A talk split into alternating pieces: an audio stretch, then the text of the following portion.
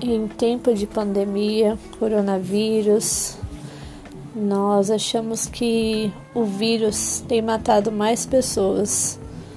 Realmente, muitas pessoas estão morrendo devido ao contágio.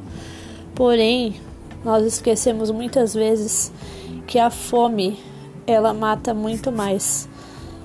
E ela já matava bem antes do coronavírus. Agora então, muitos mais morrerão. Falta de emprego, crianças que não têm a merenda, pois muitas vão à escola só pela merenda.